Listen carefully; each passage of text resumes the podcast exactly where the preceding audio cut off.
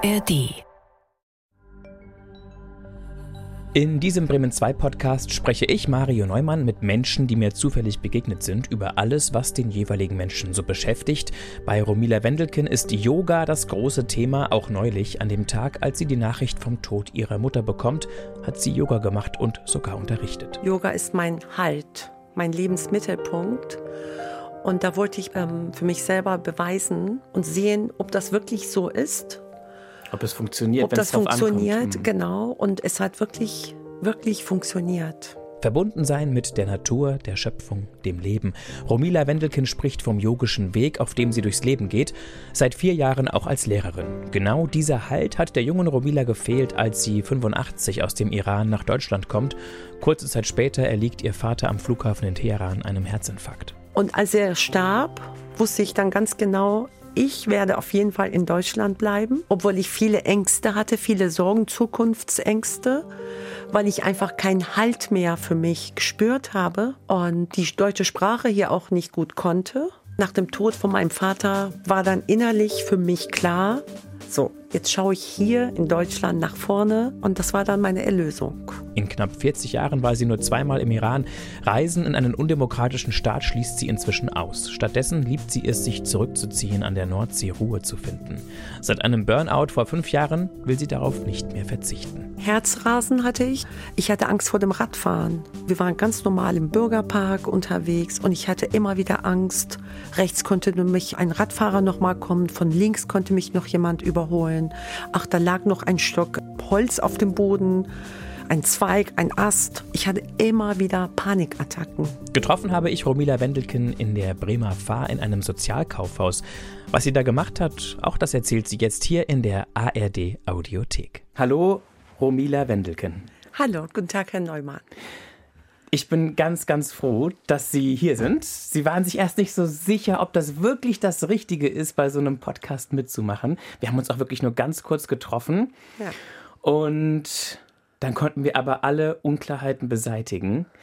Ich weiß über Sie so gut wie nichts. Ich weiß, dass es einen schweren Moment in Ihrem Leben gab, vor nicht allzu langer Zeit. Das haben Sie mir kurz gesagt. Und deswegen tragen Sie, glaube ich, auch schwarz. Genau.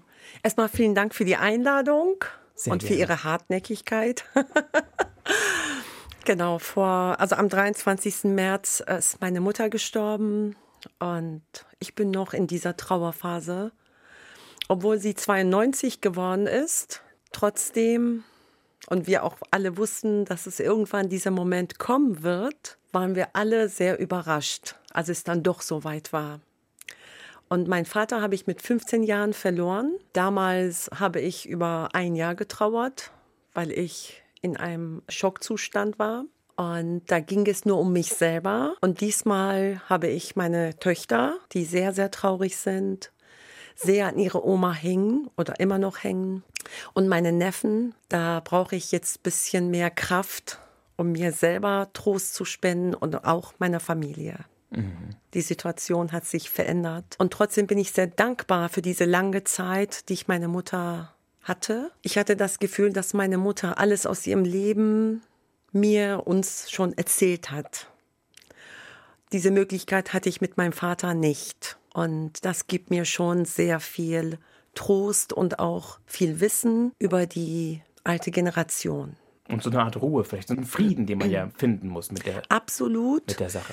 Weil dieser Frieden ganz wichtig ist, damit wir in Ruhe auch nach vorne schauen können. Ich bin kein Freund davon, immer wieder in die Vergangenheit zurückzukehren, die Dinge rumzuwühlen und sagen, was hätte anders sein können, denn ich bin Yogalehrerin und da geht es nur um die Zeit hier und jetzt. Um die Gegenwart. Um die Gegenwart. Und diese Gegenwart ist natürlich geprägt von der Vergangenheit. Und dennoch kann man auch die Gegenwart für sich selber betrachten. Im Moment ist es eine etwas schwierige Phase für mich. Ich freue mich, dass meine Yogakurse wieder beginnen und da ein bisschen mehr Normalität reinkommen wird. Ja, das hilft uns ja oft, dass wir so eine Struktur haben, dass wir Termine ja. haben, dass wir Menschen begegnen, dass wir in unterschiedlichen Situationen sind. Absolut. Die wir ja planen können, die wir genau. angehen können und dann kommen auch diese Momente und dann holt uns das so ein bisschen raus aus einer Mühle, in der man sonst schnell auch irgendwie hängen bleiben könnte. Ich habe auch an dem Tag, als ich die Nachricht frühmorgens bekommen habe, vor meiner Yogastunde habe ich noch unterrichtet. An dem Abend und die darauffolgenden Tage auch noch. Und viele Teilnehmer fragten mich auch, kannst du denn noch unterrichten? Ich habe gesagt, ja. Genau das ist es, was Yoga für mich persönlich bedeutet. Yoga ist mein Halt, mein Lebensmittelpunkt. Und da wollte ich ähm, für mich selber beweisen und sehen, ob das wirklich so ist. Ob es funktioniert, ob das funktioniert, mhm. genau. Und es hat wirklich, wirklich funktioniert. Ist es für Sie einfach das Atmen, den Körper spüren oder hat für Sie das Transzendente auch da eine wesentliche Rolle? Es wird immer einheitlicher bei mir. Es ist nicht nur die Atmung. Atmung ist natürlich ein sehr, sehr zentrales Thema. Es ist die Körperhaltung und dann auf der geistigen Ebene, dass man sich die Verbundenheit mit der Natur versteht, mit allem, mit der Schöpfung, mit allem, was es ist. Mit dem Leben. Mit dem Leben. Und dass ich mich nicht mehr getrennt fühle sondern dass ich mich ein Teil von dem Großen und Ganzen sehe. Und dass ich wirklich im Leben meinen persönlichen Platz gefunden habe. In diesem Augenblick, in dieser Situation, in der Sie dann gerade eben Yoga praktizieren, in der Sie dann sind. Und darüber hinaus, für mich findet Yoga nicht nur auf der Yogamatte statt, sondern das ist ein Weg, der yogische Weg und beeinflusst alle meine Lebensbereiche, alle Themen, die ich habe.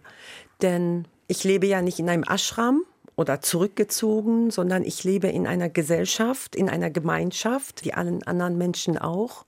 Und ich möchte auch so weiterleben. Das heißt, ich habe auch noch andere Verpflichtungen. Die Sie gerne annehmen. Auf jeden Fall. was auch meinen Mann betrifft oder meine Kinder, mein Enkelkind, Freunde, Familie und auch als Nachbarin. Und das ist alles für mich sehr, sehr wichtig sind für mich verschiedene Standpunkte. Und Yoga gibt mir die nötige Kraft, die nötige Ruhe, die ich von der Außenwelt leider nicht bekomme. Und die Weitsicht, dass wir einfach nicht nur in diese Gesellschaften sind, dass wir auch eine große Verantwortung in diesem Universum haben. Also die Dinge, wir sagen beim Yoga Mikrokosmos, Makrokosmos. Mhm. Und wie ich mich innerlich fühle, zeige ich auch so nach außen. Und das alles schaue ich, dass ich mit Yoga zu einem positiven, einem richtigen Weg bringe und auch da bleibe. Und seit wann sind Sie schon als Yogalehrerin aktiv und seit wann praktizieren Sie Yoga? Irgendwann muss es einen Anfang gegeben Auf jeden haben. Fall. Irgendwann hat es einen heftigen Anfang gegeben. Ich komme aus dem Iran und da durfte ich als Pubertierende ungefähr drei Jahre lang keinen Sport machen. Mädchen durften keinen Sport machen. Wir haben noch Sporttheorie gehabt. Mein Mit Onkel, Begründung? das Mädchen, ähm, also diese, diesen Raum haben sie den Mädchen nicht mehr gegeben, den Schülerinnen nicht mehr gegeben. Das war staatlich so vorgegeben. Das ist Schule. staatlich vorgesehen gewesen. Ich glaube, es, ist, es hat sich jetzt ein bisschen verändert. Und das war für mich sehr, sehr trauriger Moment, weil ich sehr gerne mich körperlich bewegt habe. Ein Onkel von mir war Volleyball-Nationaltrainer und ich wollte immer wieder wie er Volleyball spielen. Ich habe ihn sehr bewundert und das war alles für uns Frauen leider nicht erlaubt. Und dennoch dieser Drang, dieser Wunsch, dieses Bedürfnis, den Körper zu bewegen, ist bei mir immer so geblieben. Ich konnte schon als Kind Radfahren, das war schon mein Glück, und Schwimmen auch. Und als ich 1985 nach Deutschland gekommen bin, da habe ich sozusagen angefangen, sportlich mich weiter zu betätigen. Und da war ein sehr interessantes Ereignis. Ich komme ja ursprünglich aus Hannover und seit 2005 wohne ich in Bremen. In dem Haus, wo wir jetzt auch wohnen, uns gegenüber wohnte meine damalige Yoga-Lehrerin. Sie ist leider mittlerweile gestorben. Und bei ihr habe ich einfach unbefangen mit Yoga angefangen. Einfach weil sie Nachbarin war. Nachbarin war und weil mich einfach diese Körperbewegung auf einer kleinen Matte wirklich sehr interessiert hat. Und nach kurzer Zeit sagte sie zu mir, Frau Wendecken, Sie sollten mal Yogalehrerin werden. Und ich konnte mir das überhaupt nicht vorstellen. Das war gar nicht mein Wunsch. Also vielleicht Wunsch mhm. schon, aber ich konnte mir das in meinen besten Träumen nicht vorstellen. Was waren Sie damals? Was haben Sie gemacht? Ich komme aus dem Bereich Verwaltung. Ich bin Steuerfachangestellte und Bibliotheksassistentin und über zehn Jahre auch Gemeindedolmetscherin gewesen. Also Bereich Verwaltung liegt mir sehr, aber es ist nicht meine wahre Berufung. Und das wusste ich bis dahin wirklich noch nicht. Obwohl es Ihnen sehr liegt und obwohl ja. Sie da auch Ihre Stärken und Fähigkeiten so ganz einbringen können. Ja, konnte ich machen, aber ich hatte immer das Gefühl, es geht in Richtung Verstand. Das, was ich auswendig gelernt habe, musste ich dann umsetzen, einsetzen. Mhm. Und ich wollte davon wegkommen. Und diese Lehrerin, Frau Gleustein, sie hat mich dann über fünf, sechs Jahre begleitet, bis sie dann nicht mehr unterrichten konnte. Und damals brauchte man für die Yoga-Ausbildung eine Bescheinigung von einer Yogalehrerin. Die Bescheinigung hat mir 2012 endlich ausgestellt, weil sie gemerkt hat, ich werde selber nicht tätig, sondern sie muss schon ein bisschen mir helfen. Und die Bescheinigung habe ich immer noch und da habe ich dann gar nichts mehr gemacht. Ich habe natürlich weiterhin Yoga gemacht, für mich persönlich. Auch bei verschiedenen Yogalehrern hier in Bremen. Aber noch nicht angefangen, selbst zu unterrichten? Nein. Und 2019 stand ich vor Burnout. Ui. Und da war ich bei einer Reha über sechs Wochen lang und da habe ich sehr intensive Gespräche mit einer Therapeutin geführt und dann ihr einfach so die Frage gestellt, können Sie sich das bei mir vorstellen, dass ich Yogalehrerin werde? Und ihre Antwort kam sehr schnell, auch sehr überrascht für mich, sagte, auf jeden Fall kann ich mir das bei Ihnen gut vorstellen. Und das war dann mein Antrieb. Gleich am dem Tag danach, als ich dann hier in Bremen nochmal ankam, habe ich bei meiner Ausbilderin angerufen, ganz zufällig. Ich habe ihre Seite im Internet gefunden. Und sie sagte, ja, da hat eine abgesagt, ist ein Platz frei geworden.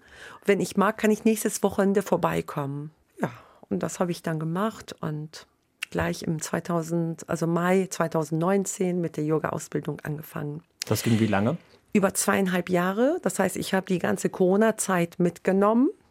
Ich bin eine Yoga-Lehrerin der neuen Zeit, auch während der Corona-Zeit angefangen, Yoga-Unterricht zu geben. Und diese Ausbildung ist deshalb intensiv, weil es erstmal um mich selber geht. Das heißt, alle Bereiche, die ich in mir hatte, meine Vergangenheit, meine Zukunft, mein jetziges Leben, das alles konnte ich da erstmal mir anschauen, verarbeiten und für mich selber ein neues Lebenskonzept machen. Spannend, das klingt super spannend, Frau Es Benneke. ist es auch, weil die ganze Familie auch mitmachen muss. Ich hm. weiß nicht, ob Sie das kennen plötzlich fängt man was Neues an und man weiß ganz genau, das ist jetzt der Lebensweg und die Familie kennt einem ja so nicht. Das heißt, die Familie muss erstmal mit dieser neuen Situation zurechtkommen können. Da steigen wir gleich genauer ja. tiefer ein. Vorher schauen wir kurz oder schauen Sie kurz in die Dose mit den kleinen Fragen des Lebens. Sie dürfen drei Zettelchen ziehen, aufhalten, laut vorlesen und die darauf stehende Frage direkt beantworten. Gerne bauen, kreieren, erschaffen Sie gerne etwas oder haben Sie zwei linke Hände? Sollten Sie mal meinen Mann fragen. Gut, der ist nicht hier. Nee. Was, was würde er sagen? Mein Mann ist Handwerker und in allen Bereichen sehr, sehr gut. Aber ich habe auch sehr gute Ideen. Okay. Und dann komme ich manchmal mit meinen Ideen und dann sage ich, wir können das, das und so, so und so machen. Dann sagt mein Mann, mach doch selber. Und dann kriege ich plötzlich zwei linke Hände. Und er darf sie dann retten. Aber er macht das dann genau. Aber wenn wir das dann groß sehen wollen, bauen, kreieren und erschaffen sie, ich würde sagen, auf jeden Fall. Denn die Yogakurse, die ich aktuell habe, ich habe über acht Yogakurse, die sind alle durch mich erschaffen worden. Ich habe ziemlich viele Ideen und im Hintergrund auch ganz tolle Menschen in Lilienthal und in Bremen die mich wirklich tatkräftig unterstützen. Man denkt immer, ach, ist ja ganz einfach, Lehrer, Schüler und so. Ist es nicht. Da steckt viel mehr Arbeit dahinter. Genauso wie bei Ihnen hier. Nur durch, mit einem guten Team kann man auch etwas erreichen. Und so geht es mir auch. Aber ich habe immer wieder sehr, sehr gute Ideen. Ich kann Ihnen auch gar nicht sagen, woher die Ideen kommen. Ich spüre einfach, dass eine Idee da ist. Und dann denke ich, okay, das kann aber nicht meine Idee sein, sondern durch mich möchte diese Idee in diese Welt. Okay. Mhm. Und dann geht's los. geht's los. Und, dann Und- krempel ich die Ärmel hoch und dann fange ich an. Und so basteln oder Handarbeit oder irgendwie? Liegt mir nicht so. Ich bin eher geistig unterwegs. Und die Zeit fehlt mir auch. Ich freue mich. Und es ist auch nichts, worin Sie aufgehen. Nein. So, okay. Das ist nicht meine Berufung und auch nicht die Fähigkeiten bringe ich nicht mit. Dann machen wir die nächste. Nächste, gerne. Wissen Sie, wie Ihre Nachbarn heißen? Ja. Ganz genau. Das heißt, Sie leben im Miteinander mit den Menschen um Sie herum. Auf jeden Fall. Für mich ist ganz wichtig Privatsphäre. Auch seitdem ich jetzt so meine Kurse habe und selbstständig bin. Ich brauche diese Rückzugsmöglichkeit. Ist mir sehr heilig. Auch meine Komfortzone. Dieses My Home, My Castle. Absolut. Aber ich verlasse auch gerne meine Komfortzone und komme dann auch wieder zurück. Und auch die Zweisamkeit mit meinem Mann, auch wenn die Kinder da sind. Ich brauche das. Aber trotzdem bin ich auch sehr offen für eine gute Nachbarschaft. Wenn jemand klingelt wegen einem Ei oder wegen willkommen. Mehl oder Salz. Jederzeit willkommen. Wo ist das bei Ihnen? Oberneuland. Spannend. Ja, ist es. Da, da wohnt man ja nicht unbedingt so ganz eng aufeinander, oder? Es gibt solche und solche Ecken, aber genau. Also für meine Verhältnisse wohnen wir ein bisschen zu eng. Aber ich kann damit, wie wir gerade wohnen, sehr gut umgehen. und haben Sie einen Garten? Ja. Okay. Ist mir auch sehr, sehr wichtig. genau. Aber die Gartenarbeit teile ich mit meinem Mann zusammen. Mögen Sie Kinder und mögen Kinder Sie? Ob die Kinder mich mögen, bitte fragen Sie meine Kinder. ich liebe Kinder generell. Ich liebe diese Lebendigkeit, die sie haben, diese Unbefangenheit, wie sie direkt alles aussprechen können. Und das kommt aus einem Grund, weil die Kinder einfach nicht nachdenken und weil sie gar nicht wissen, welche Konsequenzen irgendwas haben kann. Ich beobachte gerade mein Enkelkind, sie ist drei und die Zeit mit ihr liebe ich am allermeisten im Moment. Sie bringt immer alles auf den Punkt. Und deshalb sage ich auch immer wieder, sie ist die Größte bei uns in der Familie. Und neulich sagte sie, Oma, ich bin so klein und Opa und Oma, ihr seid beide so groß. Und ja, das ist schon interessant. Wie Kinder das wahrnehmen und wie. Genau, und deshalb finde ich, ist für mich immer ganz gut, wenn man sich auf die Ebene von den Kindern begibt und nicht von oben herab auf die Kinder zuschaut. Denn sie bleiben ja nicht so lange Kinder. So ist das. Die Zeit geht ziemlich schnell vorbei. Und ob meine Kinder mich lieben oder nicht, ja, Ich glaube, es ist allgemein auf Ach so. Kinder bezogen. ja, auf jeden Fall finden mich die Kinder gut und Und Ihre, ja. Meine auch. Und wobei ich sagen muss, meine beiden Töchter, die ich über alles liebe, sind auch meine beste Kritikerinnen. Sie können mich offen kritisieren, was sie auch gerne tun. Und ihre Worte sind für mich sehr, sehr wichtig. Also wenn sie ihre Meinung sagen oder wie sie mich wahrnehmen, dann ist es so. Ja, das kann ich mir vorstellen. Auch gerade jetzt in dieser Zeit, wo sich ja einiges verändert hat. Ja. Wie Sie schon sagten. Ja. Wo Sie sozusagen ein neues Lebenskonzept entworfen haben. Absolut. Und sie unterstützen mich bei allen neuen Projekten, die ich habe. Sie finden das ganz, ganz toll. Meine große Tochter ist Hebamme. Und deshalb habe ich nochmal die Fortbildung für Schwangeren-Yoga gemacht. Und meine jüngere Tochter ist Sozialarbeiterin. Sie ist jetzt im Monat März mit ihrem Studium fertig geworden. Und unsere Gespräche sind sehr lebendig. Und Schön. ich bin sehr dankbar, dass ich diese beiden Töchter habe. Sind auch beide noch in der Nähe, in Bremen. Meine große nicht, sie ist in Bonn und meine jüngere wohnt hier in Bremen. Ja. Und dann sind Sie jetzt wie alt? Das ist schwer zu schätzen. Ich bin 51 Jahre alt. So, jetzt müsste ich anfangen zu rechnen, wie alt Sie dann waren, als Sie nach Deutschland gekommen sind. 14. Und Ihre Eltern wollten her, mussten her? Wie war das damals? Meine drei Geschwister sind seit Ende 70er Jahre hier in Deutschland. Sie hatten vor, hier zu studieren und wieder zurückzukehren in den Iran. Und ich bin seit 1976 immer wieder in Deutschland gewesen, habe meine Ferien immer wieder hier verbracht. Aber mit Ihren Eltern lebten Sie noch im Iran? Im Iran, genau. Und mit meinem ältesten Bruder auch, der immer noch im Iran lebt. Und irgendwann, ich habe ja die Revolution und den Krieg miterlebt zwischen Iran und Irak. Und irgendwann war dann die Frage in der Familie, wo wollen wir weiterleben? Meine Geschwister wollten nicht mehr in Deutschland leben, sie wollten zurückkehren. Und meine Eltern haben einfach gemerkt, es wird nicht gut werden für sie, für ihr zukünftiges Leben. Und dann haben sie sich entschieden, dass meine Mutter und ich erstmal nach Deutschland kommen, mein Vater im Iran bleibt. Und diesen Plan wollten wir ja für die nächsten fünf, sechs Jahre erstmal durchziehen. Der Plan ist leider nicht aufgegangen, weil mein Vater dann nach einem Jahr, als ich hier war, dann das war gestorben dieses, ist. Dieses Moment, ja. Genau. Als Sie Und- 15 waren, hatten Sie Genau. gesagt. Und er ist dann im Flughafen von Teheran gestorben. Einfach, Einfach Herzinfarkt mit 63 Jahren. Und dann, ja. Und als er starb, wusste ich dann ganz genau, ich werde auf jeden Fall in Deutschland bleiben, obwohl ich viele Ängste hatte, viele Sorgen, Zukunftsängste, weil ich einfach keinen Halt mehr für mich gespürt habe und die deutsche Sprache hier auch nicht gut konnte. Also ich wusste gar nicht, wie es mit mir weitergehen soll. Unter uns, ich habe auch die Schule sehr oft geschwänzt und ja, es war eine sehr interessante Zeit. Aber irgendwann ging auch ziemlich schnell, habe ich meinen damaligen Ehemann kennengelernt und ich bin dann mit 20 Mutter geworden zum ersten Wow. Mal. Ja, ich bin sehr stolz darauf, sehr dankbar dafür, für diese Entscheidung. Es ist nicht einfach.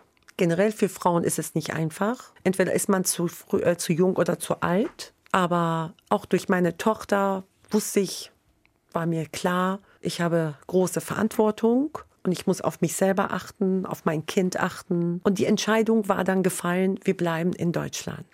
Ihr Mann hat welchen Hintergrund? Ist mein Mann, mein Ex-Mann kommt auch aus dem Iran. Der Vater Der- meiner genau, Kinder. Genau. ja. Und jetzt der Handwerker ist dann, Mein deutscher Mann, er ist dann mein zweiter Ehemann und seinetwegen sind wir in Bremen. okay. Wir haben über anderthalb Jahre Fernbeziehung gehabt und irgendwann müssen wir die Entscheidung treffen, wo wir zusammen leben wollen. Und ja, die Entscheidung ist dann für Bremen gefallen. Ihre Brüder wollten dann wieder zurück in den Iran? Ja. Weil sie sagten, jetzt Und sind, meine die, Schwester auch. jetzt sind die Umstände dort für uns besser. Nein, sie war mit ihrem Studium fertig und sie wollten einfach zurück nach Hause kommen. Und Genau. Die Revolution, der Umsturz war, 79, da ist der Schah entmachtet worden. genau. Und ihren ersten Mann hatten sie logischerweise auch hier In kennengelernt. Hannover, genau. Aber dann eben in der iranischen Community. äh, auf einer ganz normalen Diskothek. Ja? genau. Und es wäre für sie da auch eine Option gewesen, jemand, der nicht Iraner ist, kennenzulernen, logischerweise. Auf das war jeden Fall. Zufall. Das war Zufall. Und gibt es einen Unterschied zwischen iranischen Männern und nicht-iranischen Männern, deutschen Männern? Die deutschen Männer sind besser. Kann man das so allgemein sagen? Nein, das war jetzt ein Scherz. Ich kann Ihnen das nur auf mich bezogen natürlich sagen. Ich fühle mich mit meinem jetzigen Mann freier, lockerer, ehrlicher, ernstgenommener und entspricht mehr meinen Vorstellungen vom Leben. Also das kann ich schon sagen. Damals habe ich auch eine Freundin gefragt, sie hatte damals schon ihren deutschen Mann kennengelernt gehabt, ob das so einfach ist, ob das so gut ist für sie. Und sie war sehr erstaunt, sagte, ja klar, es ist überhaupt kein Problem. Natürlich gibt es Unterschiede, aber wie ich jetzt lebe, ist für mich mit meinem Mann ja einfach sehr optimal. Und haben Sie eine Religionszugehörigkeit? Spielt Nein. das eine Rolle? Nein. Also könnte, aber ich habe keine Religionszugehörigkeit. Und in Ihrer Ursprungsfamilie gab es da? Islam. Meine Mutter war auch religiös, aber ich habe sehr tolerante Eltern gehabt, die die Religion nicht im Vordergrund gestellt haben. Und die Sie auch nicht irgendwie dazu überredet haben oder davon überzeugt haben, Genau. ein Kopftuch beispielsweise Nein. zu tragen? Nein, überhaupt nicht. Auch in meiner Familie nicht im Iran. Das ist nicht unsere Familie ein Thema gewesen. Genau. Und obwohl Geschwister von Ihnen wieder im Iran leben wollten, nachdem Sie in Deutschland fertig waren mit dem Studium, haben Sie gesagt, Sie bleiben hier. Meine Geschwister sind aber auch hier geblieben. Ach so, okay, das war, äh, das war nur der Plan. genau, Idee. genau. Das war die Idee. Und als meine Mutter und ich dann nach Deutschland gekommen sind, dann sind meine Geschwister auch hier in Deutschland geblieben. Und hatten Sie Heimweh? Die ersten zwei Jahre, wo ich die Sprache nicht konnte und mein Vater nicht durchgängig hier war, ich habe ihn sehr vermisst. Und da wollte ich immer wieder zurück zu ihm fahren. Ja. Und was war noch dabei bei dieser Sehnsucht, außer der Kontakt zum Vater? Was verbinden Sie mit dem Land, mit den, mit den Menschen dort? Damals habe ich diese Vertraute mit dem Land verbunden, dass ich nochmal zurückgehen wollte zu meinem Zimmer, zu meinen Freunden, Familie, Verwandte. Einfach von diesem Fremden wollte ich weggehen. Es war also alles sehr neu erstmal. Alles war sehr, sehr neu, genau. Und es war wirklich so, nach dem Tod von meinem Vater war dann innerlich für mich klar, so, jetzt schaue ich hier in Deutschland nach vorne und das war dann meine Erlösung. Das und, war genau die richtige Entscheidung. und dieses eine Jahr, das Sie getrauert haben, was haben Sie daraus mitgenommen? Was können Sie sagen? Was war für Sie hilfreich und wichtig? Und wo mussten Sie auch einfach durch? Ich hatte große Ängste vor dem Leben, was auf mich zukommen wird, weil mir dieser Halt wirklich gefehlt hat. Und ich hatte das Gefühl, meine Familie, meine Mutter und auch meine Geschwister wissen nicht, was ich in der Schule erlebe, welche Voraussetzungen da gesetzt werden, was ich da alles zu erledigen habe und dass sie mir dabei keine Hilfe waren. Also erst in meiner ersten Ausbildung, ich habe drei Ausbildungen, erst in meiner ersten Ausbildung war ich dann so weit, dass ich mir selber helfen konnte. Das heißt, Sie waren mit der schulischen Situation in Deutschland schlichtweg überfordert. Absolut. Und die Lehrer waren auch überfordert. Was heißt überfordert? Sie wussten gar nicht, wie sie mit uns Jugendlichen umzugehen haben. Ich war damals in Chemie sehr gut aus dem Iran. Ich hatte damals ganz tolle Chemielehrerin im Iran gehabt. Und ich durfte hier in der achten und neunten Klasse ganz normal am Chemieunterricht teilnehmen und kannte alle Formeln, konnte mit dem Reagenzglas sehr gut umgehen. In Mathematik habe ich dann hier auch mitgemacht, beim Sport und alle anderen Fächer, die die Sprache im Vordergrund war, dann konnte ich dann erstmal natürlich nicht mitmachen. Zwischendurch hatte ich immer wieder für ein paar Monate sehr hilfsbereite Lehrer gehabt, die mit mir auch mal für halbe Stunde ein Kapitel aus einem Buch Satz für Satz nochmal alles durchgegangen sind. Blechtrommel von Günter Grass und viele andere Bücher.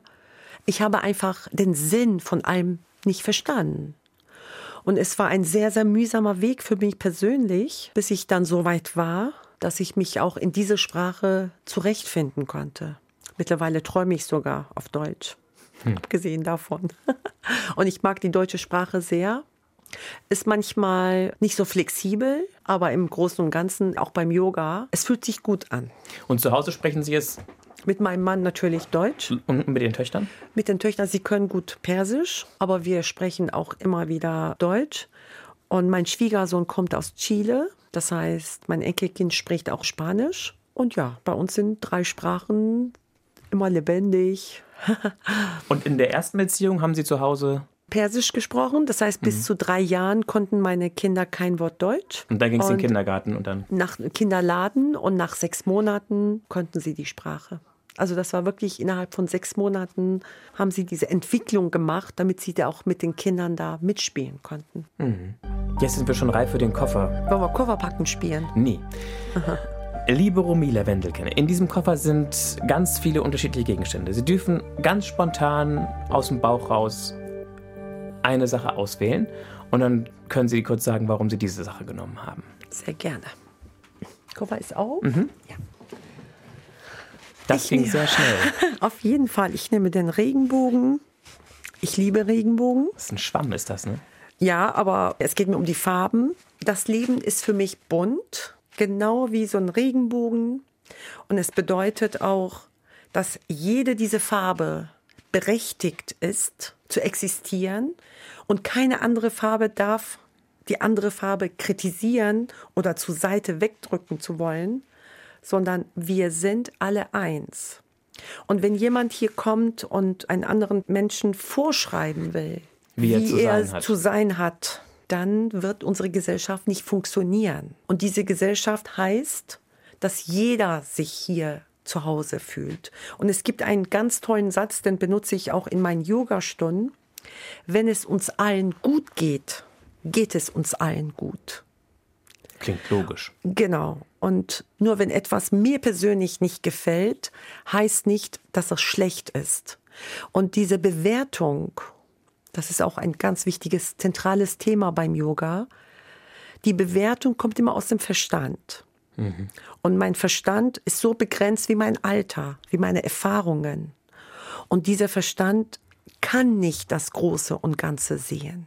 Also wenn wir das so als Hintergrund nehmen, und auch wissen, dass es letzten Endes wirklich nur um die Liebe geht bei allem, was wir tun, sonst würde ich auch nicht hier sitzen und Sie auch nicht, dann erledigt sich diese Frage und dieser Anspruch, dass ich mich über jemand anderen stelle. Wäre es für Sie möglich, heute im Iran zu leben? Nein. Wo es eine islamische Diktatur, kann man im Prinzip sagen, Nein. gibt. Nein. Ich brauche meine Freiheit. Ich weiß, dass auch Freiheit missbraucht werden kann.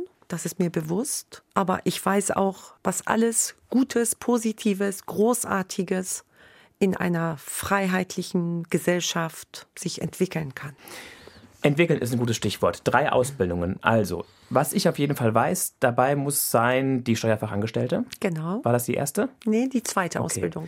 Dann war davor die Verwaltungsfachwirtin. Bibliotheksassistentin, Die Bibliotheksassistentin und als drittes die Verwaltungs... Yogalehrerin.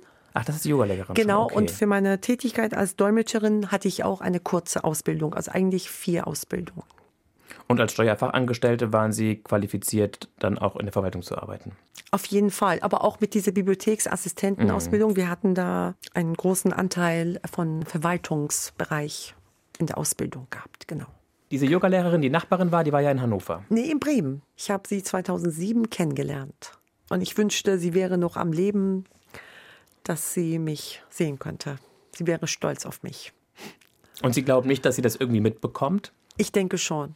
Ich denke schon. Ich führe mit ihr auch immer noch Gespräche und also ich verdanke ihr das auf jeden Fall, dass sie etwas in mir gesehen hat, was ich selber in mir nicht gesehen habe. Für mich war das eine sehr, sehr große Hilfe. Und sie hat mir auch was ganz Interessantes gesagt. Sie hat für mich einen Kreis auf einem Zettel gemalt mit einem Punkt in der Mitte und sagte, Frau Wendecken, schauen Sie zu, dass Sie immer im Leben in der Mitte von diesem Kreis bleiben und nicht irgendwo am Rand. Dann haben Sie den ganzen Überblick im Leben. Und fühlten Sie sich so, dass Sie das Auf jeden auch immer Fall. schaffen? Oder? Nein, es ist immer wieder, das ganze Leben ist mal wieder ein Weg. Also es gibt, wenn jemand auch mich fragen würde, was für ein Ziel habe ich denn mit Yoga? Nur diesen Weg zu gehen. Das heißt, sobald ich das Gefühl habe, ich bin nicht wieder in meiner Mitte, ich bin irgendwo, ich fühle mich nicht wohl, es kommt ja ziemlich oft vor, wenn ich über längere Zeit unter Menschen bin, wenn ich nicht regelmäßig meditiere oder Yoga mache, dass ich immer wieder sage, ah, jetzt brauche ich die Zeit für mich selber. Ich nehme mir die Zeit, auch wenn es nur zehn Minuten sind, und dann finde ich wieder zu mir selber. Schön, hört sich gut an. Es sind so viele Fäden bei Ihnen, Frau Wendelken. Der Burnout. Der kam, weil das war zu der Zeit, als Ihre Kinder noch zu Hause lebten. Nein, meine Jüngere lebte noch für kurze Zeit zu Hause. Burnout kam, weil ich in meiner damaligen Tätigkeit mich überfordert fühlte, weil der eine Chef mich regelmäßig gemobbt hat und weil er mir immer wieder gesagt hat, Frau Wendecken, 100 Prozent reicht nicht aus, wir müssen 120 Prozent immer geben. Und ich habe einfach gespürt, ich habe eine gute Arbeit geleistet und der Chef war nie zufrieden. Und das hat mich sehr unter Druck gesetzt. Also ich habe mich sehr unter Druck gesetzt gefühlt. Und ich habe auch gesehen, wie er selber leidet. Da habe ich auch mit ihm mitgelitten. Aber für ihn war das normal. Und ich habe mir dann, das, diese, mit dieser Burnout-Geschichte kam 2018. Und dann 2019 war ich dann bei der Reha. Ich habe einfach für mich selber gemerkt, immer höher, immer schneller, immer weiter möchte ich nicht, kann ich nicht, ist auch nicht gut für niemanden. Die Frage ist, wo wollen wir denn hin? Was ist denn das Ergebnis? Was ist? Ich Haben kenne Sie ihm viele diese Frage Menschen. gestellt? Ja, natürlich haben wir sehr oft miteinander gesprochen. Was hat er gesagt? Er sagte, sobald er abends nach der Arbeit sich auf seinem Sofa hinlegt, fängt sein Herz an, ganz schnell zu schlagen. Das heißt, er kam nicht mehr zur Ruhe nach der Arbeit. Und da habe ich für mich selber einfach entschieden, so möchte ich nicht enden. Aber hatte er eine plausible Erklärung, warum Aus er immer Gewohnheit. Einfach leistungsorientierter Mensch und einfach mehr Geld verdienen, noch mehr, sich immer mehr unter Druck setzen wollen. Und natürlich musste ich dann auch mitmachen. Aber wozu wollte er mehr Geld verdienen? Die Frage habe ich ihm nicht gestellt. Okay. Und Sie haben dann gesagt, oder es ging dann ja nicht mehr. Ich konnte Wie hat sich das bei mehr. Ihnen gezeigt? Hatten Sie So einen richtig auch körperlich starken Burnout? Herzrasen hatte ich Mit durchgehend. Hörsturz oder? Nee, Hörsturz nicht. Und die letzten Wochen, Sommer 2018, ich hatte Angst vor dem Radfahren. Mein Mann und ich, wir fahren sehr gerne Fahrrad und wir waren ganz normal im Bürgerpark unterwegs und ich hatte immer wieder Angst. Rechts konnte mich ein Radfahrer noch mal kommen, von links konnte mich noch jemand überholen. Ach, da lag noch ein Stock Holz auf dem Boden, ein Zweig, ein Ast. Ich hatte immer wieder Panikattacken und ich kam einfach nicht mehr zur Ruhe und ich wusste auch gar nicht, was ich dagegen tun konnte. Und meine Untersuchungsergebnisse waren sehr dramatisch als ich da in der Klinik ankam. Und ja, im Laufe dieser sechs Wochen haben sich da großartige Dinge entwickelt. Ich kann das gar nicht beschreiben. Okay, aber die Übungen, die Sie gemacht haben, die Anwendungen haben geholfen? Die haben mir sehr geholfen. Oder waren es auch eher die Gespräche? Die Gespräche, die Gruppengespräche, die haben mir sehr geholfen, auch die persönlichen Gespräche. Und diese Offenheit, dass wir einfach ohne Maske uns wirklich zeigen, wer wir sind und dass wir einfach auch mal hören, wie es den anderen Leuten geht. Das ist so ein Aha-Moment, dass man feststellt, man ist gar nicht der einzige Mensch, Nein. der genau. nicht mehr kann. Und ich habe da auch wirklich noch mal getrauert. Eine Rehabilitantin sagte zu mir, Dich habe ich bis jetzt noch nie einen Tag erlebt, wo du nicht geweint hast. In jeder Gruppe musste ich noch mal getröstet werden. Und ich hatte auch die Möglichkeit zu sprechen, was mich beschäftigt hat. Das heißt, es musste sich ganz, ganz, ganz viel lösen. Absolut, absolut viel lösen und das auch mal aushalten zu können, was sich da gelöst hat und mit sich auch rumtragen können. War das von ganz früher noch? Absolut, mhm. genau. Das richtig. heißt der Vaterverlust. Alles, alles, was ich von der, der Kindheit an. Des Iran. Genau. Genau. Alles, was ich im Leben erlebt hatte, auch aus meiner ersten Ehe, mhm. wo ich so viel Liebe zu meinem damaligen Mann hatte und alles durfte dann noch mal gesehen werden, berührt werden, gefühlt werden. Wirklich ganze Facette von Gefühlen haben sich mir noch mal neu gezeigt. Darf ich da einmal kurz ein Stichwort erfragen, weswegen das für den ersten Mann und für Sie keine Zukunft mehr gab irgendwann? Ich bin der Meinung, es gibt Beziehungen, die sind nur für eine bestimmte Zeit vorgesehen. Und unser Auftrag war von meinem Ex-Mann und mir, dass wir zwei tolle Kinder auf die Welt bringen. Wir haben diesen Auftrag erfüllt, auch wirklich sehr gut erfüllt, denn beide sind Wunschkinder. Und irgendwann war einfach die Liebe zu Ende. Und leider hatte ich diese weißen Blick wie heute nicht gehabt, sondern ich habe einfach mich da an ihn festgehalten, an unsere Beziehung denn die Beziehung ging auch über 15 Jahren und ich war so egoistisch, wo ich einfach dachte, nein, wir müssen zusammenbleiben. Mhm. Und er wollte eigentlich gar nicht mehr? Die letzten Monate. Fremd? Das fragen Sie ihn selber bitte. Okay. Das kann ich nie. Ich würde auch niemals schlecht über ihn sprechen, mhm. weil er der Vater meiner Kinder ist. Mhm. Und ich habe auch das Gefühl, dass die Liebe nur einen Anfang hat und nie ein Ende. Das heißt, die Liebe und ist immer noch da. Sie hat sich verändert. Sie hat sich verändert, absolut. Und wir haben keinen Kontakt zueinander. Aber der Töchter, Eltern Die haben ihren Kontakt, genau. Der funktioniert. Das ist und denke ich, auch fast wichtiger, oder? Fast wichtiger, auf jeden Fall. Und ja, ich wünsche ihm alles Gute und Liebe dieser Welt. Aber unsere gemeinsame Zeit mhm. ist einfach zu Ende gegangen. Dankeschön. Sehr gerne. Okay, und dann nach diesen sechs Wochen kam sie zurück und oh, mit voll guten Ideen wieder. Neue Ideen. Und hatten Sie das Gefühl, dass Sie gut vorbereitet wurden auf den Übergang in den ja. Alltag zurück? Ja, es fiel mir trotzdem schwer. Da war ich auch noch arbeitslos. Das heißt, während der Yoga-Ausbildung habe ich gearbeitet und die Yoga-Ausbildung gemacht. Und da habe ich auch sofort meine neue Arbeit gefunden. Ich habe damals dann bei einer Anwältin angefangen zu arbeiten. Und ich war oder bin immer noch auf einem sehr guten Weg. Mhm. Es war aber so ein Stück, das, was mir beigebracht worden war. Also jetzt führe ich mein Leben so, wie ich das haben möchte. Richtig. Das heißt, Sie mussten das, was Ihnen an Methodik, an Hilfestellung genau. erstmal nahegelegt wurde, genau. irgendwie so verwandeln, dass es Ihres wird. Absolut. Und dass es sehr authentisch wird. Und dieser Aufenthalt hat mir sehr geholfen. Wo waren Sie? In welcher Stadt? Bad Kissing. Mhm. Sie haben gesagt, dass Ihr Onkel auch ein Vorbild war, dass Sie den bewundert haben, den Volleyballtrainer. Ja. Er hat auch leider vor vier Monaten seine Frau verloren, die viel jünger Lebt ist er in als Deutschland, meine, oder? Im Iran. Ich habe viele große Onkel, also die ich immer im Iran bewundert habe. Der andere Onkel war, also ist, war Musikdirigent und Komponist. Ihn habe ich auch sehr bewundert. Und dass diese Menschen im Iran geblieben sind, war für Sie auch okay. Waren Sie oft da zu Besuch? Ging das? Ich war bis jetzt nur zweimal im Iran. Seitdem, in diesen seit, 38 seit 85. Jahren. Mhm. Seit 38 Jahren. Und am Anfang habe ich die ganze Verwandtschaft sehr vermisst. Wie wir uns zu unserem Neujahrfest getroffen haben, zu Geburtstagen und zwischendurch. Ja, und jetzt, als meine Mutter gestorben ist, Ist haben sie- sie, mich alle angerufen. Ist sie hier oder Iran. dort gestorben? Meine Mutter ist in Hannover gestorben und dann haben sie mich alle angerufen. Über WhatsApp haben wir dann uns auch gesehen und zusammen geweint. Jedes Mal, als sie anriefen, habe ich mit ihr nochmal mitgeweint. Ja, diese Gefühle, die bleiben natürlich für immer. Und hätten Sie mal wieder Lust, hinzufahren, hinzufliegen? Alle Länder, wo nicht demokratisch ist, in diesen Ländern fahre und fliege ich nicht hin. Das haben wir mit meinem Mann so eine Abmachung. Also das heißt, nein. Und was ist Ihre Heimat, Deutschland oder Iran? Ähm, Deutschland ist mein Zuhause, mein einziges Zuhause. Da brauche ich auch nicht jemandem was zu beweisen oder sagen, hier und dort.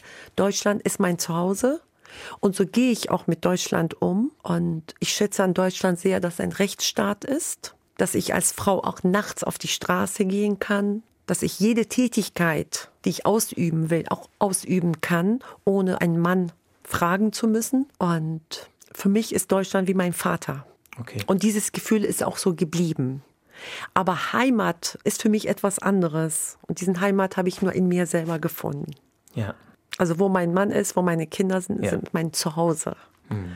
Ich glaube, wir sind drei für die großen Fragen des Lebens. Liebe Romila Wendelken, wieder ein Döschen, Gerne. wieder drei Zettelchen. Welche guten Silvestervorsätze haben Sie in diesem Jahr nicht umgesetzt? Werden Sie vermutlich nicht umsetzen. Neujahrsvorsätze habe ich schon lange nicht mehr, weil ich regelmäßig gewisse neue Dinge in meinem Leben umsetze. Das heißt, zum Beispiel in den nächsten zwei, drei Wochen mich auf eine bestimmte Art von Atmung zu konzentrieren oder von, auf einen bestimmten Gedanken zu konzentrieren. Und nebenbei bemerkt, wir brauchen ungefähr 21 Mal Wiederholung, damit wir etwas Neues in unserem System integrieren können. Damit es zur Gewohnheit wird. Genau. Und deshalb äh, von diesen Neujahrsvorsätzen halte ich gar nichts. das ist zu viel Druck und Stress für uns, für unser System. Braucht niemand. Funktioniert nicht. Nee, funktioniert auch nicht, genau. Wem hätten Sie gerne was gesagt und es nicht getan? Ich finde es manchmal schwierig mit den älteren Menschen, die machtbesessen sind und bei denen keine Veränderung vorgesehen ist, in ihrer Sicht der Dinge zu sehen, denen etwas zu sagen. Während der Corona-Zeit habe ich von einigen mir nahestehenden Personen Sätze gehört über die Menschen, die sich nicht impfen lassen wollen. Da war ich sehr traurig, sehr enttäuscht, sehr verletzt. Und immer wieder kommt es vor, wenn jemand von einer politischen Meinung so überzeugt ist und denkt, das ist die Lösung, das ist die Lösung für die ganze Menschheit, damit habe ich wirklich ein großes Problem. Und solchen Menschen würde ich immer wieder sagen, fasse erstmal deine eigene Nase an, setze das erstmal in deinem kleinen Leben um. Und wenn das wirklich funktioniert, dann komme damit groß raus. Und wenn nicht, dann halt das lieber in deinem Keller ganz zurück. Denn niemand von uns hat die endgültige Lösung für all diesen großen Probleme, die wir haben. Und es wäre nicht korrekt, auch von einem Politiker nicht, wenn sie mit solchen Vorsätzen kommen, mit solchen Versprechen, dass sie die Lösung haben.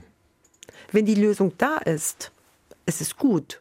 Aber im Moment haben wir so jemanden nicht. Ich, hätte jetzt, ich wäre jetzt versucht zu fragen, ob Sie geimpft sind oder nicht. Bin ich, überhaupt kein Problem. Ich bin geimpft. Ich habe auch nichts gegen die Impfung. Aber ich mag auch nicht, dass wir anderen Menschen sagen, du musst dich impfen lassen. Und sie damit bevormunden. Genau. Und hm. Impfung ist eine sehr persönliche Entscheidung. Und ich habe diese Entscheidung damals getroffen, weil ich beruflich davon betroffen war, weil es für mich Konsequenzen hätte. Aber ich würde niemals jemand anderem sagen, du musst dich impfen lassen. Denn Impfungen sind ja auch nicht für unseren Körper hundertprozentig gut. Also da gibt es auch viele Nachteile. Gut, danke. Sehr gerne. Was wäre, wenn Geld in Ihrem Leben keine Rolle spielen würde? Ich habe mir immer ein Haus am Meer gewünscht. An welchem? Ich liebe die Nordsee. Ich bin Nordsee-Fan und ich bin auch ziemlich menschenscheu, passt gar nicht zu meinem Beruf. Aber ich brauche viel Ruhe, viel zurückgezogen sein. Und ich liebe das Meer, den Strand, diese Ruhe, also Sand, Meer und der Himmel, das reicht für mich vollkommen aus, um einen Tag, um mein Leben auszufüllen. Aber ich bin nicht mehr auf diesem Trip, weil ich gar nicht so an das Geld denke, sondern ich bin davon überzeugt, wenn ich meine Arbeit gut leiste, wenn ich meiner Berufung nachgehe, dann habe ich genug Geld.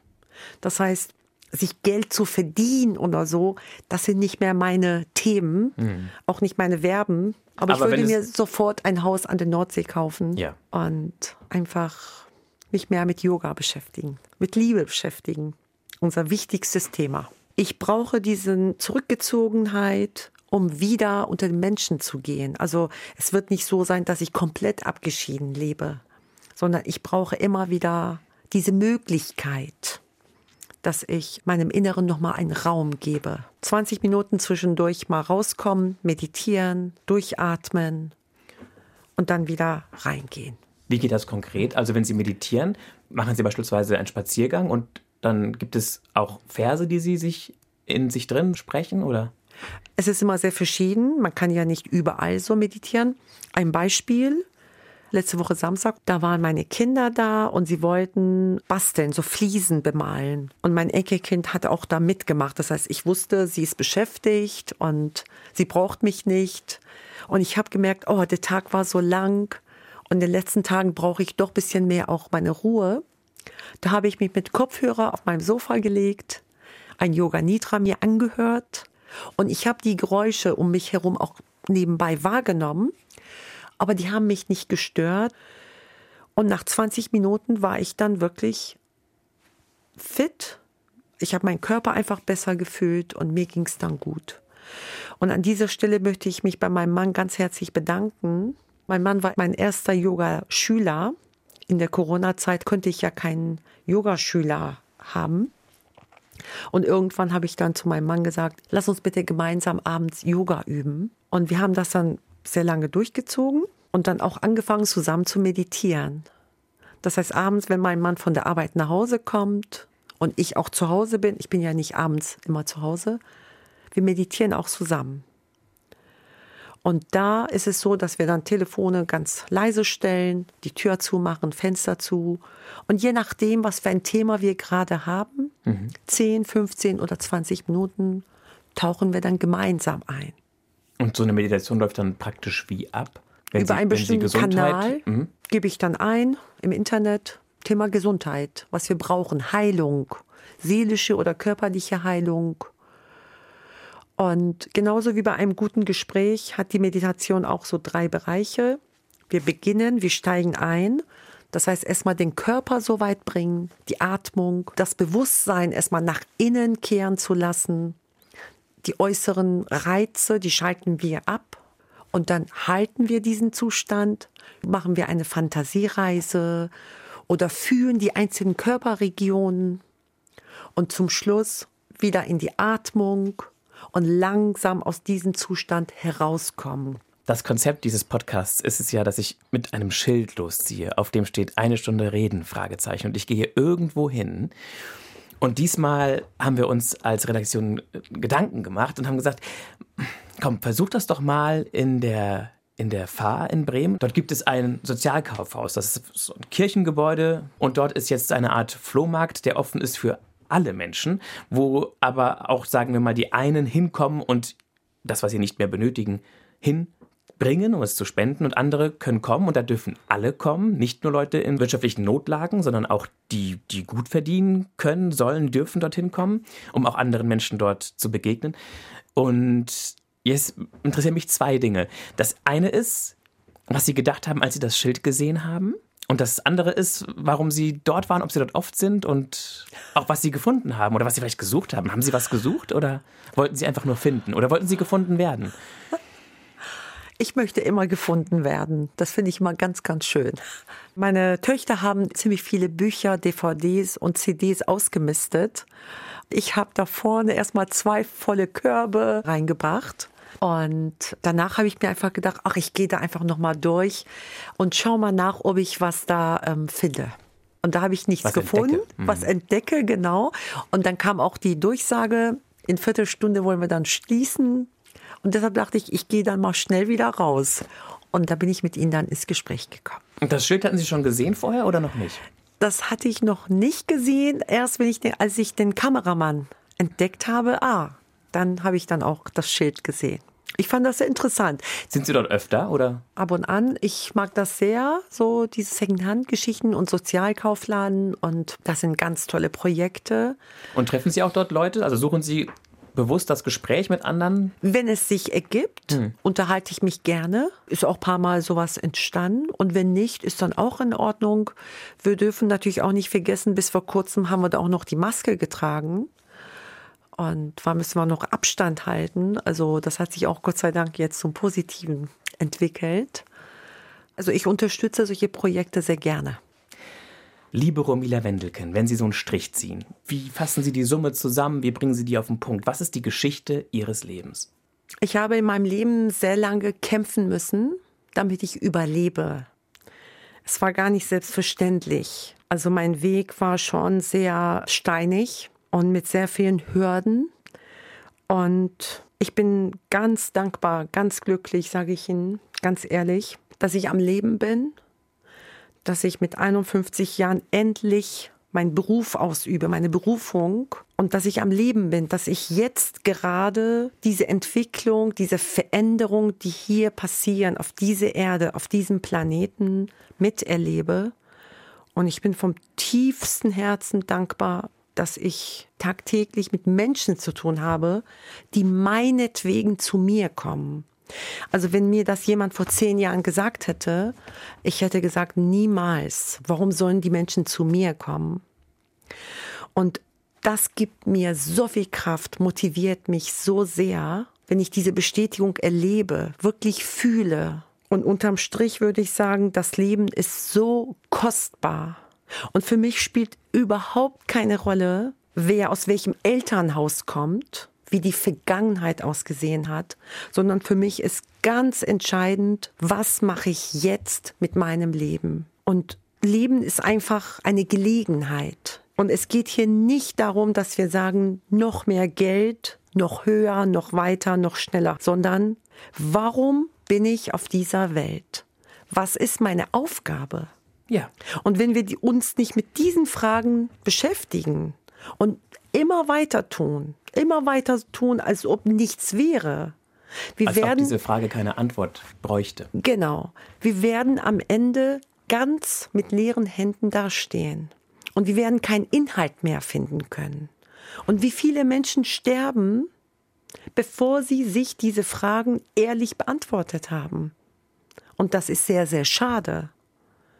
Denn dieser Planet braucht uns in vollem Format. Nicht, dass wir zur Arbeit gehen und wieder nach Hause kommen, sondern mit allem drum herum, was für ein gesundes, glückliches, gutes Leben dazugehört. Und diese Fragen sind sehr, sehr entscheidend. Und die sind schon so wichtig, dass ich sage, lieber hätten wir gestern uns diese Fragen stellen müssen als heute. Schön. Ganz herzlichen Dank, Ich danke Ihnen. dass ich Ihnen so viele Fragen stellen durfte, dass Sie mitgemacht haben bei diesem Podcast Eine Stunde Reden. Und ich wünsche Ihnen für jeden neuen Tag, der beginnt, dass die Sonne in Ihrem Herzen scheint, dass es Ihnen gut geht und dass Sie wissen, da wo Sie sind, sind Sie richtig. Und dass Ich Sie Ihren Weg Ihnen. gehen. Herzlichen Dank und das wünsche ich Ihnen und dem gesamten Team hier auch. Vielen Dank. Wer weiterhören möchte, und sagt, Yoga ist ein Thema, das jetzt hier sehr groß war in der Folge. Da habe ich Lust drauf, da können wir weitermachen. Dem empfehle ich die Folge mit Klaas Bösling. Die heißt, warum dieser DJ und Yogalehrer stundenlang durch die Gegend läuft. Und wer sagt, nee, das ist mir alles zu ein bisschen zu ruhig und zu wenig Action, dem empfehle ich die Folge mit Matthias Thomé, Kameramann mit Casino-Kribbeln, 2 Millionen oder nichts. Ich bin Mario Neumann. Wir hören uns.